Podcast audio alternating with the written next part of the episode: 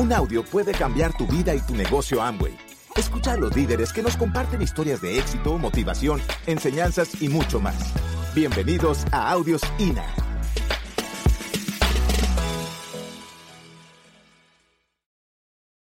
Yo me termino graduando del colegio y termino pasando para irme a estudiar a la Universidad Nacional Medicina. Y voy a entrar a estudiar a la Universidad Nacional a estudiar medicina y pues ya te imaginarás cómo se siente tu papá cuando tú eres quien va a estudiar medicina. Es más, ¿cómo creen ustedes que camina alguien que entra a la Nacional a estudiar medicina? Y si entra becado, ¿cómo crees que camina? ¡Ja! Voy a decir cómo caminan. Uno entra humilde primer día y se sienta en el salón de clase y el profesor le dice, bienvenidos, ustedes en este momento son las mentes más brillantes del país. Y de aquí en adelante ustedes deben comportarse como las mentes más brillantes del país. Pues uno sale pues, levitando, uno sale así fino, fino. Solamente que uno se para en la 30 y coge uno que diga avenida 30 directo. Es el único inconveniente, pero uno se siente bien. Comencé a estudiar medicina y pasados tres meses de que iba estudiando medicina, después de haber hecho natación de alto rendimiento toda mi vida, me da un infarto. Y me da un infarto que a mí básicamente me hizo entender que nadie tiene la vida comprada. Pasados dos meses después me da un segundo infarto y tres meses después me da un tercer infarto. Yo tenía apenas 17 años y medio. Acababa de salir del colegio, recién salidito del bachillerato y ya tenía tres infartos encima. Y yo me acuerdo que a los 17 años y medio comencé a cuestionar por qué le pasan ese tipo de cosas a la gente. Y comencé a cuestionarme por qué me pasaba a mí este tipo de cosas. Es más, yo decía, yo no fumo, yo no tomo, yo no bailo, yo no como perro caliente, yo no como hamburguesas, yo no como paquetes de papas, no tomo bebidas negras, no tengo novia. O sea, una vida sana. Y tenía compañeros que fumaban, tomaban, bailaban, rumbeaban, tenían muchas novias, muchas cosas, y ni una gripa les daba. Y yo todo sanito, además comía vegetales, frutas, proteínas, complementación nutricional y preciso tres infartos. A los 17 años y medio, después del tercer infarto, duré como 8 o 10 días en un estado de coma y cuando me desperté, ni caminaba ni hablaba. Pesaba antes 70 kilos y me, desperté pesando 54. Y comencé a cuestionarme, ¿por qué carajos me pasa esto a mí? ¿Por qué me pasa esto a mí?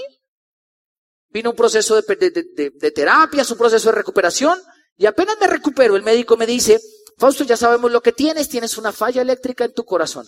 No te preocupes, no es nada grave. Es solamente como si a uno se le saltara el taco de la luz.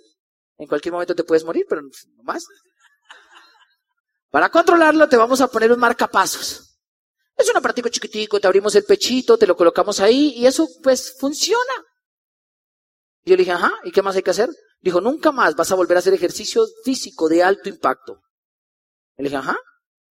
¿Qué más hay que hacer? Dijo, te vas a poner este holter durante un mes y vas a volver. Ajá. ¿Y qué más hay que hacer? Cuando vuelvas hablamos. Me puse el holter, fui, volví y me dijo, de hoy en ocho hay cita con el anestesiólogo para programar tu cirugía. Y yo me quedé mirando y le dije, ok, yo vengo en ocho días. Y de ahí para allá nunca más he vuelto. Yo me fui a la casa, mi mamá llorando me dijo, Fausto, tiene que ponerse así. Yo le dije, no me voy a hacer nada. Porque si me muero, me muero haciendo cosas que me gustan, no limitándome por lo que tengo. Y en ese momento mi mamá me dice, en ese momento mi mamá, mi mamá muy sabia me dice, yo solamente quiero que si se va a morir, se muera feliz. Y yo la miré y le digo, pues gracias. Me dice, ¿qué quiere hacer, papito? Y yo le digo, mami, ya no quiero estudiar más medicina, me voy a meter a estudiar deportes. Pero usted no escuchó que no puede hacer, mamá, me voy a meter a estudiar deportes. Bueno, papito, y cuando uno está enfermo, los papás a uno vea todo, hasta caldito de pollo, todo. ¿Qué quiere, papito? Entonces yo le dije, voy a estudiar deportes y me voy a meter a estudiar en la Santo Tomás. Y mi papá me dice, pero Fausto, vea, usted está loco, dinero no hay y la universidad cuesta dinero. Yo le dije, papá, pues usted sabe hacer brownies, haga brownies y yo los vendo. Y con eso me pago la carrera. Mi papá me dice, ¿y cómo se va a pagar usted si no tiene crédito? Y yo fui y busqué a la Santo Tomás, la persona que asignaba los créditos en el departamento de sindicatura, y fui y le dije, hola, mi nombre es Fausto Gutiérrez, usted no me conoce, pero yo quiero estudiar aquí, no tengo el dinero para estudiar, pero tengo ganas y brownies. Y si usted me deja estudiar en seis cuotas, yo le pago a usted la universidad. Ella me dijo, aceptado, me acepta y yo comienzo a estudiar en la universidad vendiendo brownies. Miren el ejercicio cómo era. 50 brownies dejaban 500 de ganancia cada uno, eran 25 mil diarios. De lunes a viernes, 125 mil, cuatro semanas al mes, 500 mil. Y con eso yo pagaba 500 mil un mes, 500 mil el otro, 500 mil el otro, y con eso me pagaba la universidad. Y yo comencé así estudiando en la universidad, y un día estando en la universidad, un profesor a mí me ve así como, como muy rebuscador, porque a mí siempre me gustaba rebuscármela. Yo comencé vendiendo brownies y después vendía trabajos, monólogos, tesis, vendía de todo. Hasta las fotocopias que me leía las revendía, porque yo necesitaba plata para pagarme la universidad. Y un profesor un día me ve y se queda mirándome y me dice, chino, ¿a usted le gusta la plata, sí o no? Yo le digo, sí, profe, ¿qué hay que hacer? Dice, ¿usted no conocía a alguien que sepa hacer figuritas en globos? ¿Los han visto? Perritos, espaditas, florecitas, ¿los han visto? Y yo le digo, sí, profe, yo soy un experto en eso. Me dice, ¿en serio? ¿Usted cómo cobra cada globo? Yo le dije, a mil pesos. Dijo, a mil, su amigo acaba de llegar de Estados Unidos, se hizo un curso y los cobra 300 pesos. Y le dije, es porque ese man no sabe hacer ni garrapatas, dinosaurios, pulgas. Pa' perros y flores, cualquiera hace perros y flores. Y él dice, contratado. Me contrata y yo me voy para la casa y me meto a San Google y San YouTube. Ocho días de curso intensivo aprendiendo a hacer figuritas en globos. Llega el domingo, me ponen un grupo de 200 niños y yo me pongo a hacerle figuritas, figuritas, figuritas. Y él se queda mirando y dice, oye, usted tenía razón, es un profesional en el asunto. Yo le digo, ya ve, para que confíe. Y yo tenía una compañera que estaba trabajando conmigo y ella me mira y yo estaba haciendo las figuritas, las figuritas, las figuritas, y ella me dice, ¡ay, Fausto, ¿usted cómo es de hábil con esas manos? Y yo le dije, ¿le parece? Dice, sí. Yo le digo, ¿y qué tiene eso? qué? Dice, es que tengo el otro domingo un evento con 200 niños más para hacer pintucaritas. ¿Usted de casualidad sabe hacer pintucaritas? Dije, es un experto. Contratado, San Google, San YouTube. La verdad de eso no aprendí tanto. Porque yo me acuerdo que la primera niña que pasó me pedía que yo le pintara una mariposa. Y pues yo en el tutorial vi cómo pintar un hombre araña, un Batman, un carrito, una estrellita, pero no una mariposa. Y cuando pasa la niña me dice, yo quiero una mariposa.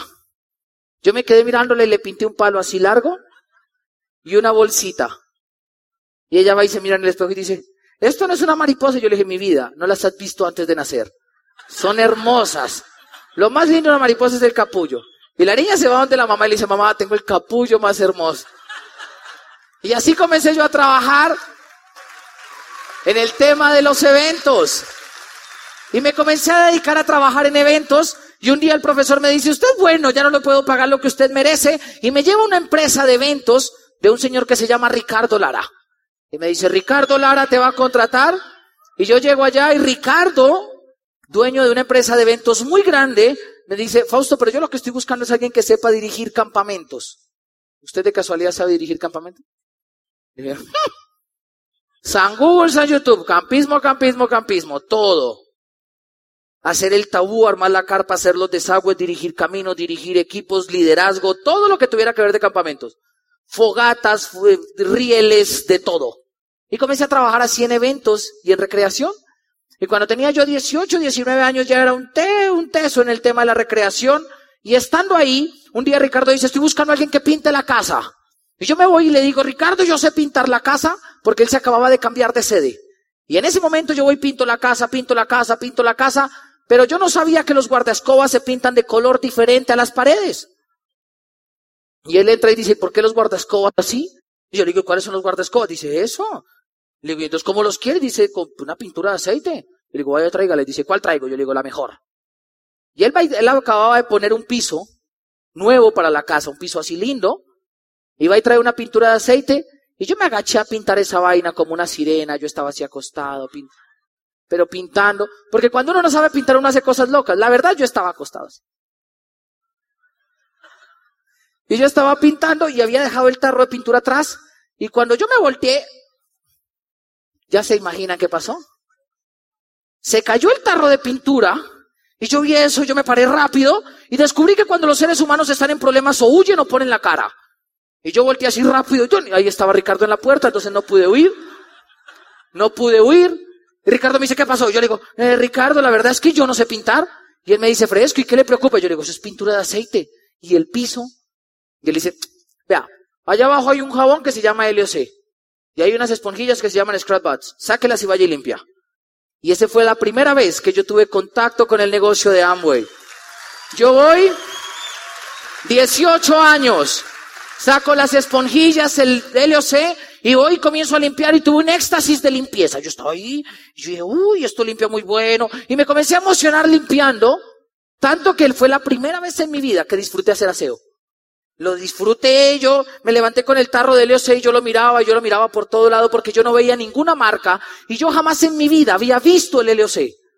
Y yo lo miro y le digo, Ricardo, ¿dónde lo conseguiste? Esto es buenísimo, a mi papá le serviría. Mi papá trabaja en panaderías, trabaja con grasa, a mi papá le serviría. Y Ricardo se queda mirándome y dice, lo vendo yo.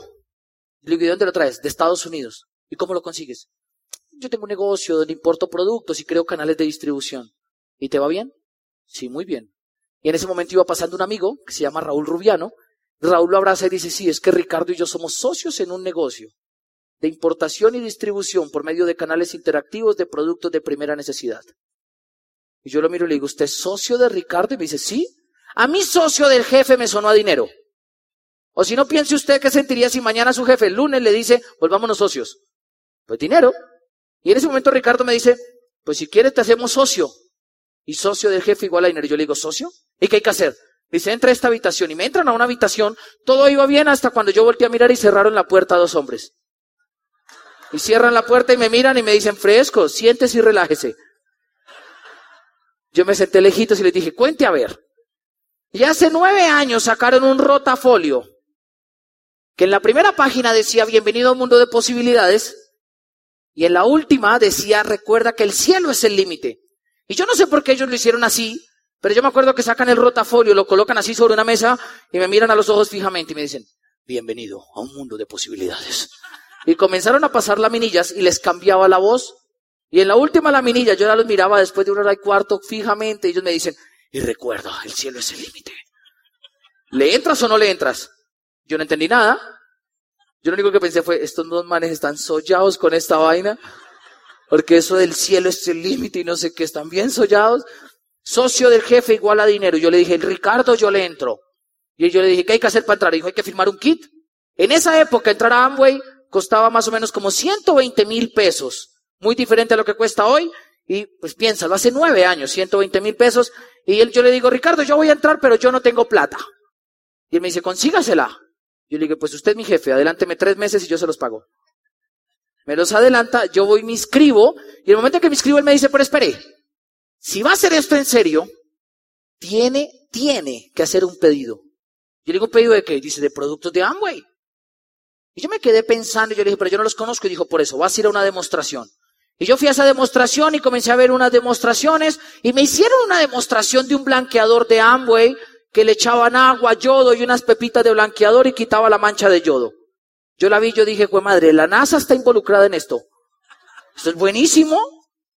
Y Ricardo me dijo, te voy a mostrar ahora la del... No, no, no, yo con la del blanqueador tengo. Deje así, présteme 700 mil pesos más, présteme para acá. Y yo me fui para el almacén de Amway y yo me acuerdo que llegué a la calle 100 y le dije al cajero, hágame un favor, ¿me da todo esto en blanqueadores?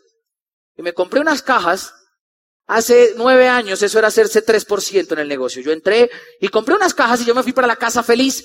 Y pasa lo que pasó con todo el mundo que entra en Amway. Yo me fui con las cajas emocionado y llegué a la casa y las dejé aquí y fui y le dije, papá, me metí en un negocio. No se imagina el negocio, es un negocio, una verra que era papá. La verdad, nunca más nos vamos a volver a quebrar. Mi papá me dice, ¿y en qué se metió? Yo digo, me metí a Amway. Papá se queda mirando y me dice, usted es pendejo, ¿sí o no? Mi papá siempre ha sido amoroso.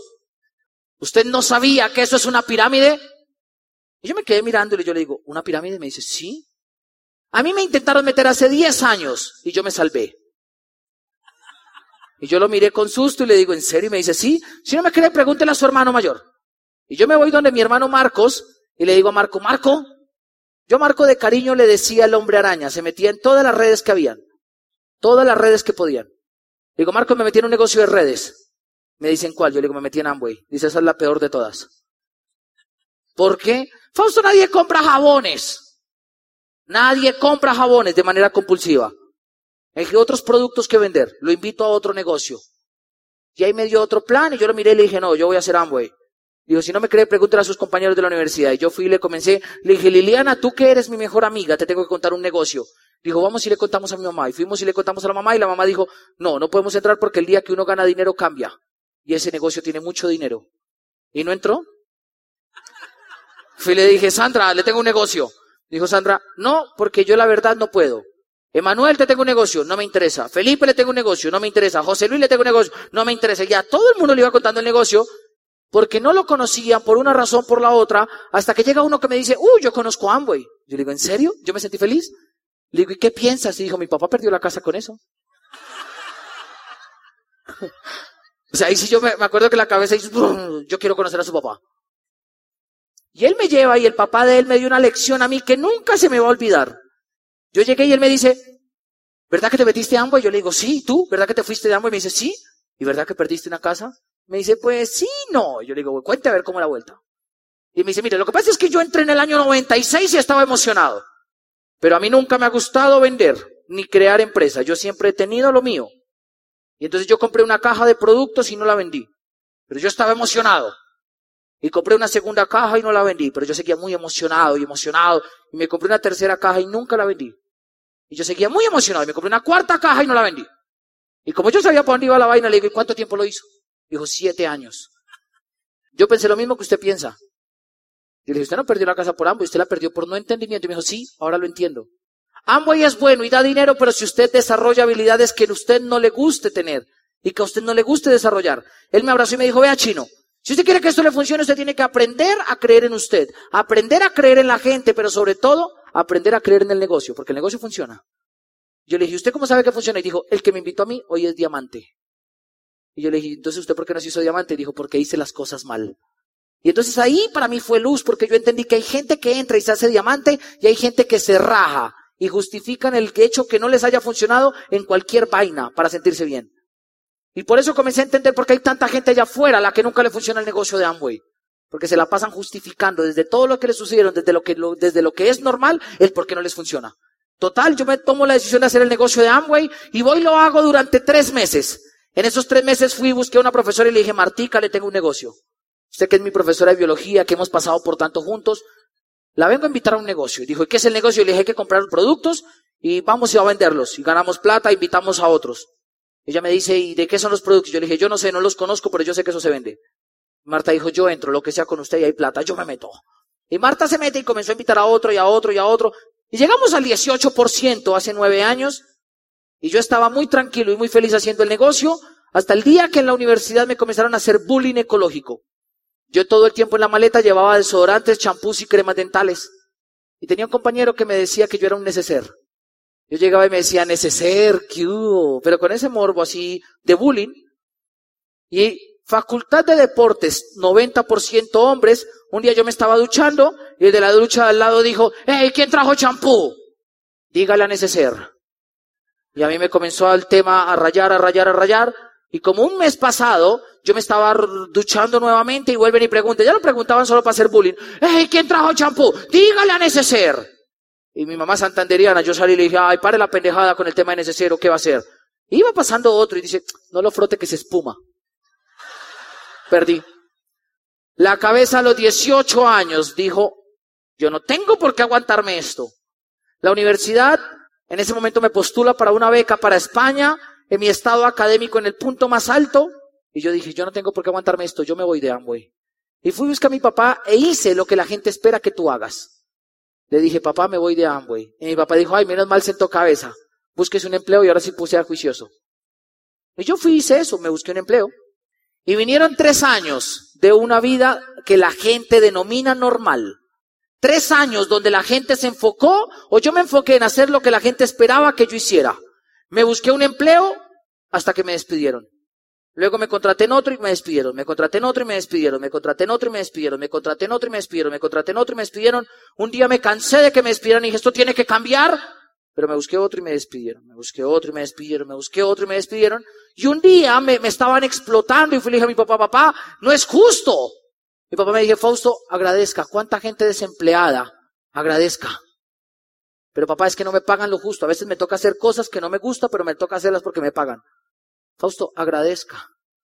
Y fuera de eso, un día en un trabajo, yo era profesor de un colegio, y un día como profesor voy y le digo a un profesor, yo estaba pasando notas, y yo le digo, oiga, qué mamera esta vaina, yo no, uno aquí clavado todos los sábados y los domingos pasando notas.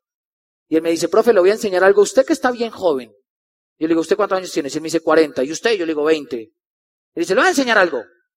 Nunca pateé la lonchera. ¿También te lo dijeron? Nunca pateé la lonchera. Y me dice eso y yo me quedo mirándolo y yo no entendía algo. Para la gente en el mundo tradicional, no patear la lonchera es no se queje, no replique, no cuestione, sea obediente, haga caso y sumiso. Y ahí descubrí una verdad absoluta en la vida. El emprendedor es curioso e inconforme, el empleado obediente. Y yo no quería ser obediente. Porque a veces me ponían a hacer cosas que no estaban dentro de mi contrato, pero me tocaban.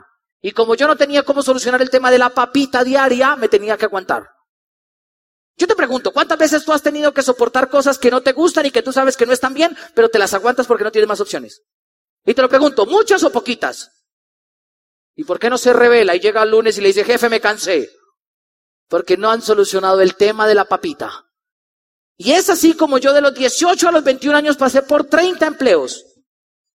Yo soy de los que creo que un ser humano de los 18 a los 20 debe pasar por 30 o 50 explorando a ver si esto le gusta o no. Porque yo pasé por 30 y yo me di cuenta que yo no nací para ser empleado. Y entonces me puse a emprender y me puse a buscar y fui y le dije a un amigo del colegio, le dije, oiga, estoy buscando algo que ponerme a hacer, necesito un segundo, otro trabajo de medio tiempo, le recomiendo si sabe algo. Dije, ¿pero está buscando empleo o está buscando crear empresa? le dije, crear empresa. Digo, pues yo comencé un negocio, si quiere le, le, cuento de qué se trata. Yo le dije, ¿pero qué hay que hacer? Y dijo, hay que emprender. Yo le dije, a mí me gusta emprender. Dijo, vaya el lunes a las 7 de la noche al gimnasio moderno. Va a haber una entrevista empresarial. Pero eso sí, lleve una hoja de vida. Y colóquese corbata. Y yo me coloqué una corbata. Y me fui para el gimnasio moderno. Y llegué allá y lo llamé. ¿Qué hubo? Ya llegué. ¿Dónde está? Me dice, ya salgo por usted. Y sale y me recoge la hoja de vida. Me dice, espéreme aquí, voy a ver si lo aceptan. Y se entró. Y al rato sale y me dice, te aceptaron, regístrate en esa mesa, di que te invité yo. Y se entró. Yo me registré, Fausto Gutiérrez, todo un papelito acá. Y yo llegué a un ambiente donde la gente sonreía sospechosamente, donde la gente estaba como motivada. Todo el que me saludaba, él me presentaba, ¿no? Me, me cogía así del brazo y me llevaba y me decía, mire, le presento un nuevo, mire, le presento un nuevo, mire, le presento un nuevo, mire, le presento un nuevo. Y todos me decían, bienvenido campeón, tomaste la mejor decisión, bienvenido campeón, tomaste la mejor decisión, bienvenido campeón, estás en el mejor lugar, bienvenido. Y yo decía, ¿esta gente qué? Yo lo volteé a mirar y le digo, ¿y por qué todos están como tan felices? Dices, ya te vas a dar cuenta, pero ponle cuidado. Y me entra al auditorio y yo veo a mucha gente y yo le digo, ¿y toda esta gente que dice, son aspirantes como tú a un puesto empresarial? Y yo, pues, hay que estar serio entonces. Y me senté cuando vi que salió Carlos Eduardo Castellanos por la tarima. Y dijo, buenas noches jóvenes. Vamos a hablar de Amway. Y yo lo miro y le digo, ¿usted me trajo a Amway? Y dice, sí, ¿qué conoces tú de Amway? Le dije, todo. Venga para acá, yo le cuento una cosa que usted no sabe. Y me lo saqué al auditorio y le dije, vea, mi papá dice que esto es una pirámide, mi hermano dice que esto no funciona, que está la peor de todas las redes, y mis amigos dicen esto y esto, y más conozco uno que perdió la casa con eso, y si usted no se sale, le voy a decir como me decían a mí, ser. ¿Usted qué nivel tiene? Dijo, soy 15. Yo le dije, yo llegué al 18 y le digo que se vaya de Amway. Y le dice, ¿tú crees? Yo le digo, no, yo no creo, yo estoy seguro. Váyase de Amway. Él dice, espere, yo saco a mi gente del auditorio y usted le dice lo mismo. Y va y trae como 10, hace un circulito, y yo le digo, muchachos, los están engañando, váyanse de Amway. Y se van. Y él se va de Amway, sale de ahí, me da un abrazo y me dice, amigos como tú son los que yo necesito en mi vida. No se preocupen, ya volvió a firmar. Y él dice, pero yo conozco dónde te puede conseguir el trabajo de medio tiempo que estás buscando. Están buscando en un gimnasio. Y yo me fui a un gimnasio y me contraté en un gimnasio y comencé a trabajar en un gimnasio, dictando lo que uno dicta en un gimnasio, todo, hasta que un día en las duchas, un día me pusieron a dictar cinco clases de spinning seguidas, una hora tras otra.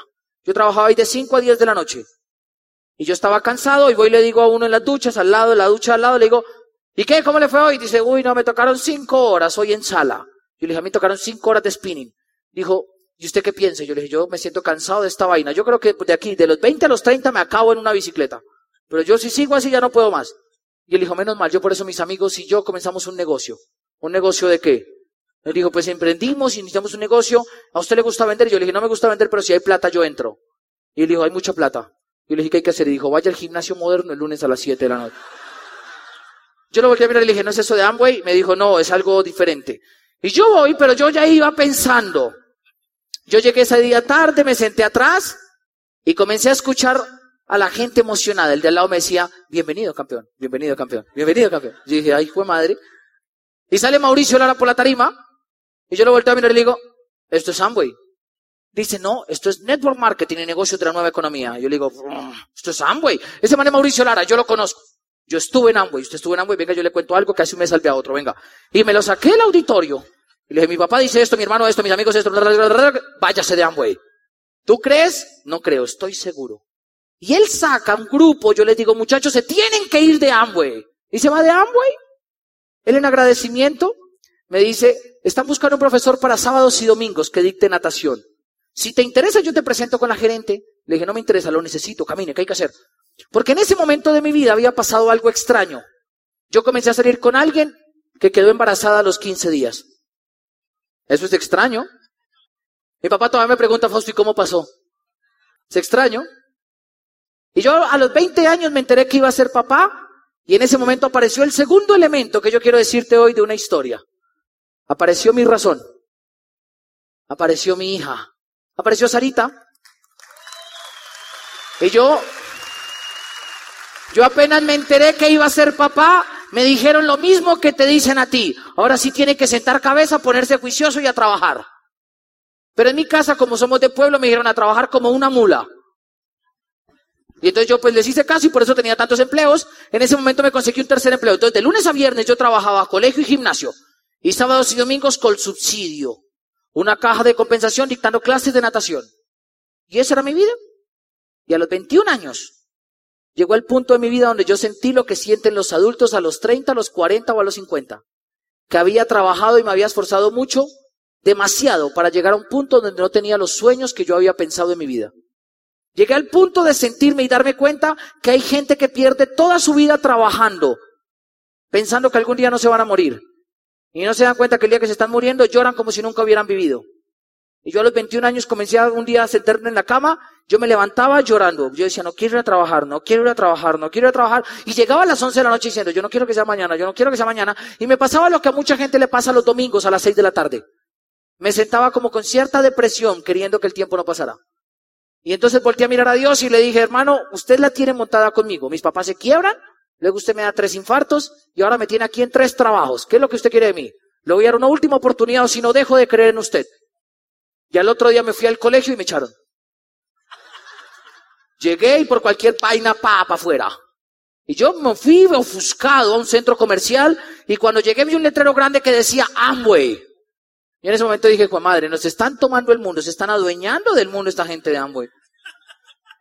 Y en la puerta estaba Ricardo Lara saliendo y yo le digo, Richard, me dice, ¿qué hubo, Fausto? ¿Cómo vas? Y yo le digo, muy bien.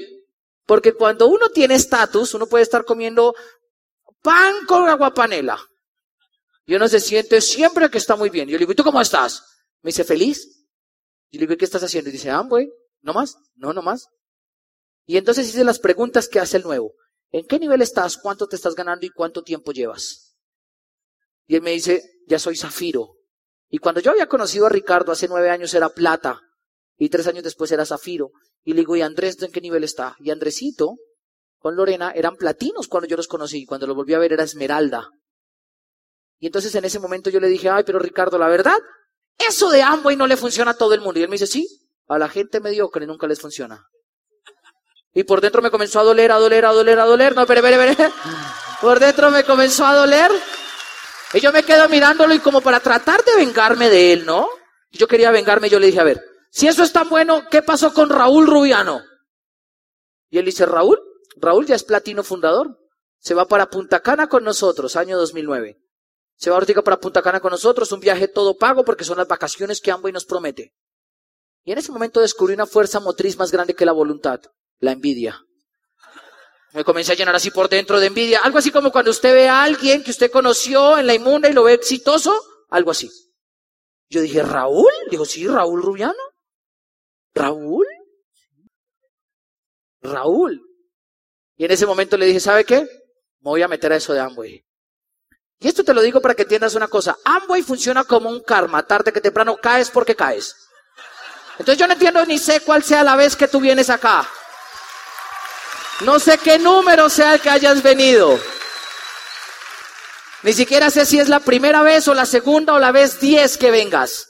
Pero lo que te puedo decir es que después de que vienes una vez, Amway te va a perseguir por el resto de la vida. Y si no entras, no te preocupes, tus hijos van a firmar en Amway. Y si no son tus hijos, tus nietos, pero que caes, caes. Gracias por escucharnos. Te esperamos en el siguiente Audio INA.